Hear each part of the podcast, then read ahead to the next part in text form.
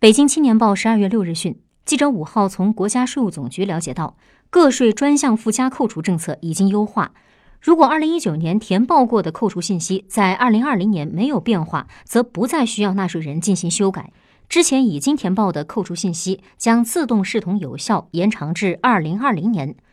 北京青年报记者注意到对于这种便利化措施是否未来将成为常态国家税务总局目前尚未明确。